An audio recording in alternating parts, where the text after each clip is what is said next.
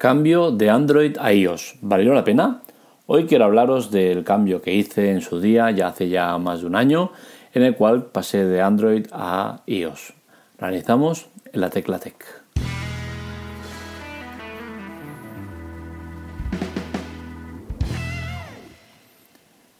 ¿Ha valido la pena el cambio de Android a iOS? Pues yo la verdad tengo que decir que sí. En mi caso personal me ha valido la pena, creo que es un cambio que me ha venido bien, eh, ha sido a mejor y bueno, he perdido una serie de, características, he ganado otras, pero en general mi satisfacción es máxima con el cambio realizado.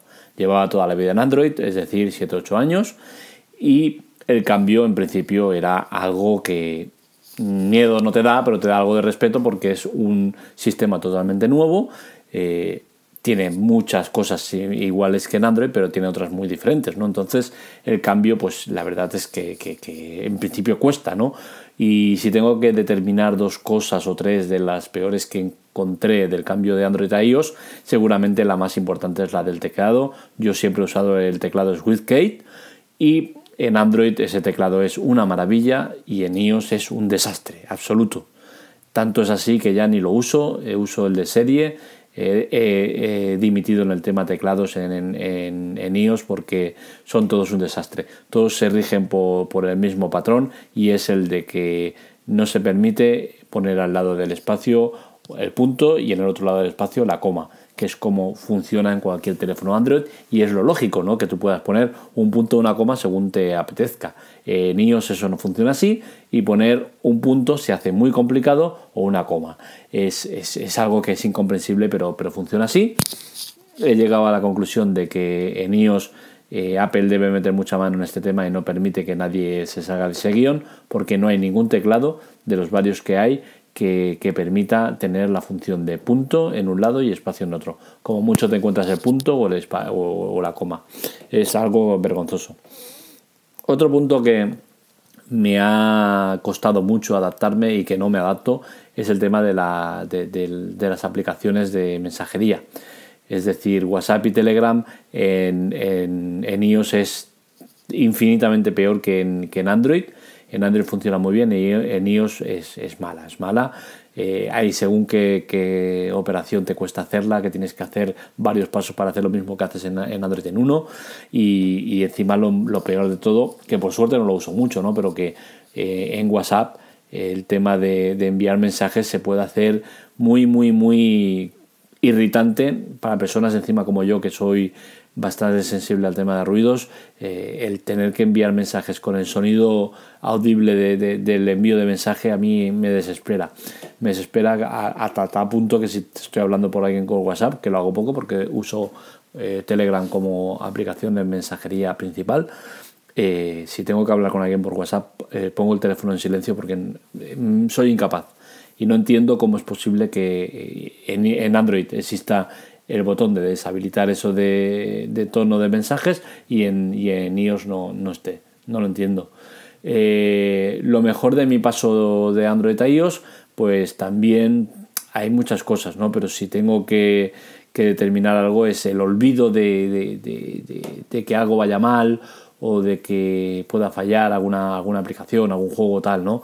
Tengo una sensación de tranquilidad, de falta de, de, más seguridad eh, a nivel malwares y demás, cuando en el fondo no es, cierto, no es una percepción que tienes porque estás en un sistema que en principio sí que es cierto que es más seguro que Android, pero porque es más seguro que Android, porque en Android acabas metiendo aplicaciones de terceros que están fuera del market y, acabas arriesgándote más, ¿no? Entonces, eh, entre otras cosas, iOS es más segura porque no permite que entre nada fuera del, de su entorno, con la cual cosa colar cosas o la cuelas directamente a través de la tienda de aplicaciones, eh, que al final eh, hay alguien que está mirando, mirando, mirando y puede detectarlas o no lo haces, ¿no? Entonces es mucho más complicado meter malware en iOS que en Android, seguramente sí, pero lo es por el tema de que es más seguro a nivel eso, ¿no? de que no puedes meter cosas externas con la misma facilidad que lo haces en Android.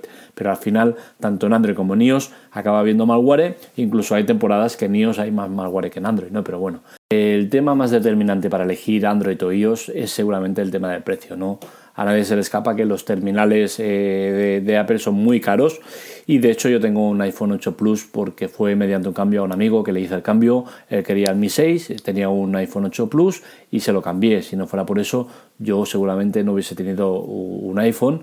Y la verdad es que, no me gusta o me da miedo pensar el día que, se acabe, bueno, me da miedo no es, no respeto. El tema de, el día que, el iPhone deje de, estar o se haya quedado anticuado, se haya roto y tenga que cambiar de teléfono porque sé que no voy a acceder seguramente a un iPhone a no ser que salga otro chollo como este y, me sabe mal, ¿no? Porque la verdad es que me siento muy cómodo eh, con el iPhone eh, me, he despreocupado de cosas que antes me preocupaba. Es cierto que era mucho de andar probando aplicaciones, juegos, eh, cambiando parámetros, haciendo muchas mariconadas y al final eso acaba perjudicando en, la, en el rendimiento de un teléfono. ¿no? Puede que lo, pongas a mejor, pero también puede que lo pongas a peor y que hayan cosas que no vayan bien, tal. Todo eso me lo ha ahorrado en, en iOS. ¿no? No, no pruebo, no hago cosas, no simplemente instalo aplicaciones y juegos del, del market y ya está. Entonces, a nivel mm, eh, investigar o de aprender cosas o tal, sí que es cierto que en iOS es más limitado, no, no, no, es lo mismo. Eh, también eh, te encuentras que en, muchas ocasiones te, te sientes estúpido de, no saber hacer algo porque eh, parece todo tan simple, pero hay cosas que son muy rebuscadas y no, y no hay manera de hacerlas. O estás acostumbrado a hacerlas en, en Android y te encuentras que en iOS no se puede hacer o cuesta mucho más hacerlas.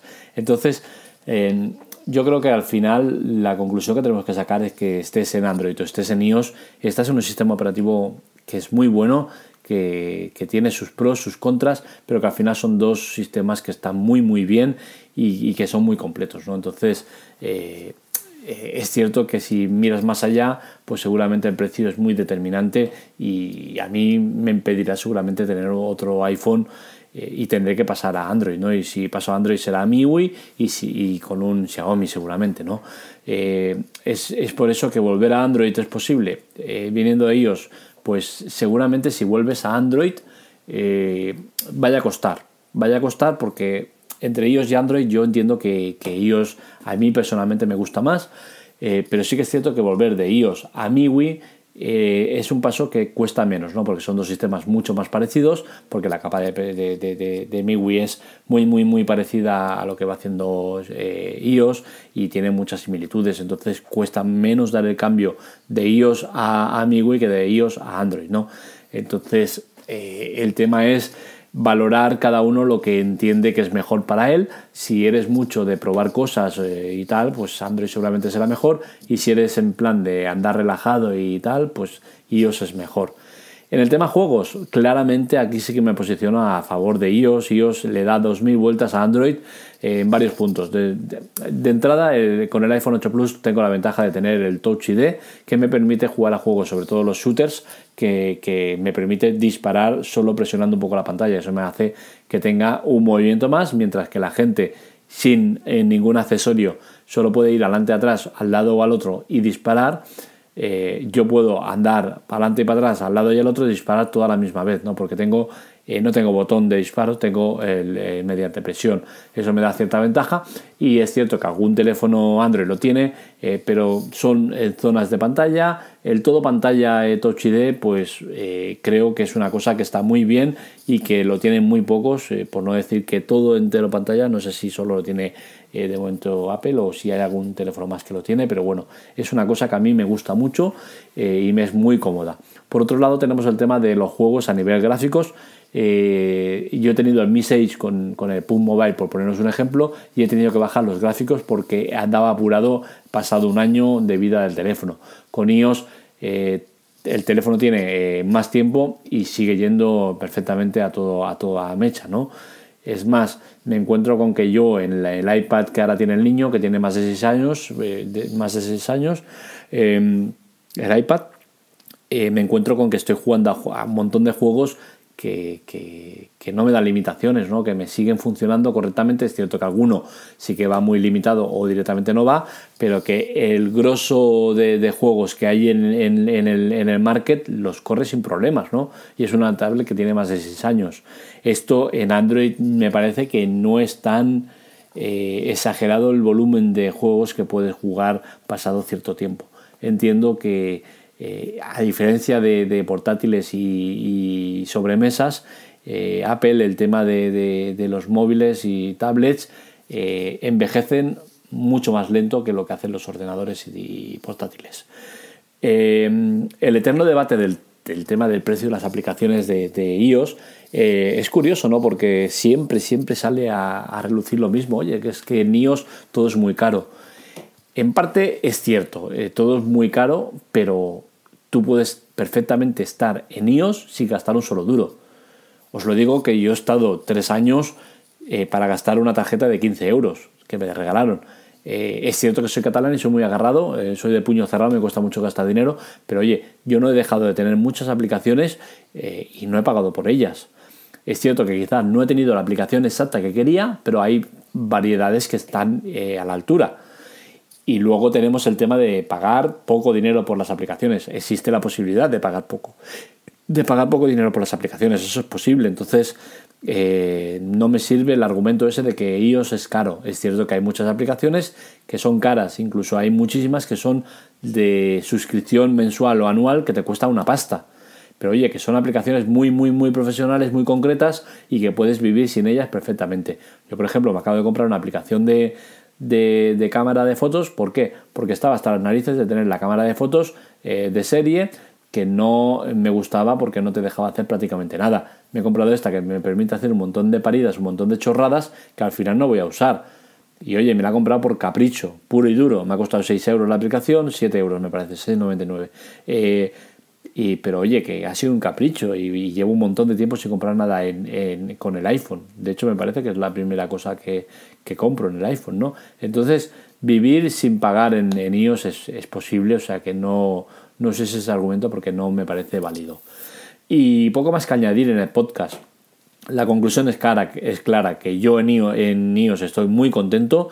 Eh, me puedo quedar tranquilamente años que no echarían falta Android, salvo algunas cosas que hacía y que aquí no, me permite hacer, ¿no? Como aplicaciones de terceros que puedo usar para ciertas cosas que en iOS no puedo, no puedo usar, pero lo complementa perfectamente con otras cosas, el sistema es muy fluido, eh, no hay fallos apenas, no notas fallos y si los hay son muy relativos, muy, muy ajenos a tu uso diario eh, el tema seguridad te sientes más seguro en iOS y yo eh, por lo general estoy muy muy contento. Es cierto que también el, tema de tener el teléfono con NFC me ha ayudado mucho a, subir la nota de, la, de, la, estancia en este, en este sistema.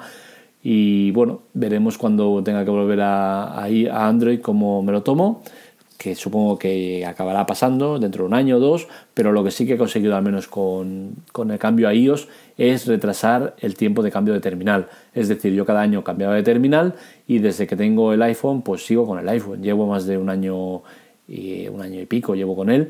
Eh, más el tema de que ya tocaba cambio de móvil, porque yo lo solía cambiar cada año y me salté un cambio de móvil, con la cual cosa ya para dos años de, cambio de móvil. Eh. Me he saltado dos cambios de móviles y seguramente otro va a caer seguro, otro año de, cambio de móvil seguro que menos alto porque todavía el, iPhone eh, tiene vida para rato.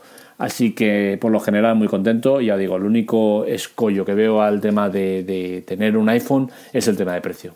Por lo demás, eh, estoy más que satisfecho con el, con el cambio. Hasta aquí el podcast de hoy, espero que os haya gustado, ha sido un poco más largo de lo habitual. Eh, disculpad las molestias y nada, seguimos, nos escuchamos, nos leemos. Un saludo.